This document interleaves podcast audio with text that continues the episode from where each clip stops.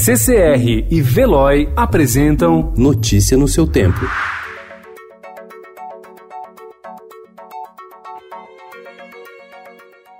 Olá, seja muito bem-vindo. Hoje é quinta-feira, dia 12 de março de 2020.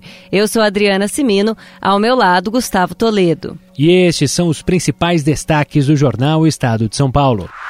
A Organização Mundial da Saúde declarou pandemia pelo novo coronavírus, reconhecimento de que a doença alcançou disseminação global. Nas duas últimas semanas, o número de casos da Covid-19 fora da China aumentou 13 vezes e a quantidade de locais afetados triplicou. Agora, são mais de 118 mil casos em 114 países e pelo menos 4.291 mortes registradas.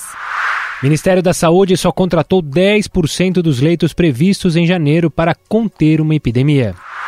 Câmara deve liberar até 5 bilhões de reais para o enfrentamento da doença. MEC cogita antecipar férias. Distrito Federal suspende aula. Ministro da Saúde Luiz Henrique Mandetta prevê cinco meses duros e admitiu riscos, sobretudo ao sistema público com a Covid-19. Medo volta ao mercado. Bolsa cai 7,64% e dólar vai a R$ 4,72.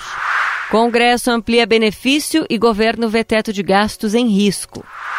Avança o projeto que dá 15 bilhões de reais a parlamentares. Suspensa a investigação sobre Flávio Bolsonaro. Ronaldinho Gaúcho rejeita a comida do presídio. Notícia no seu tempo. Oferecimento CCR e Veloy.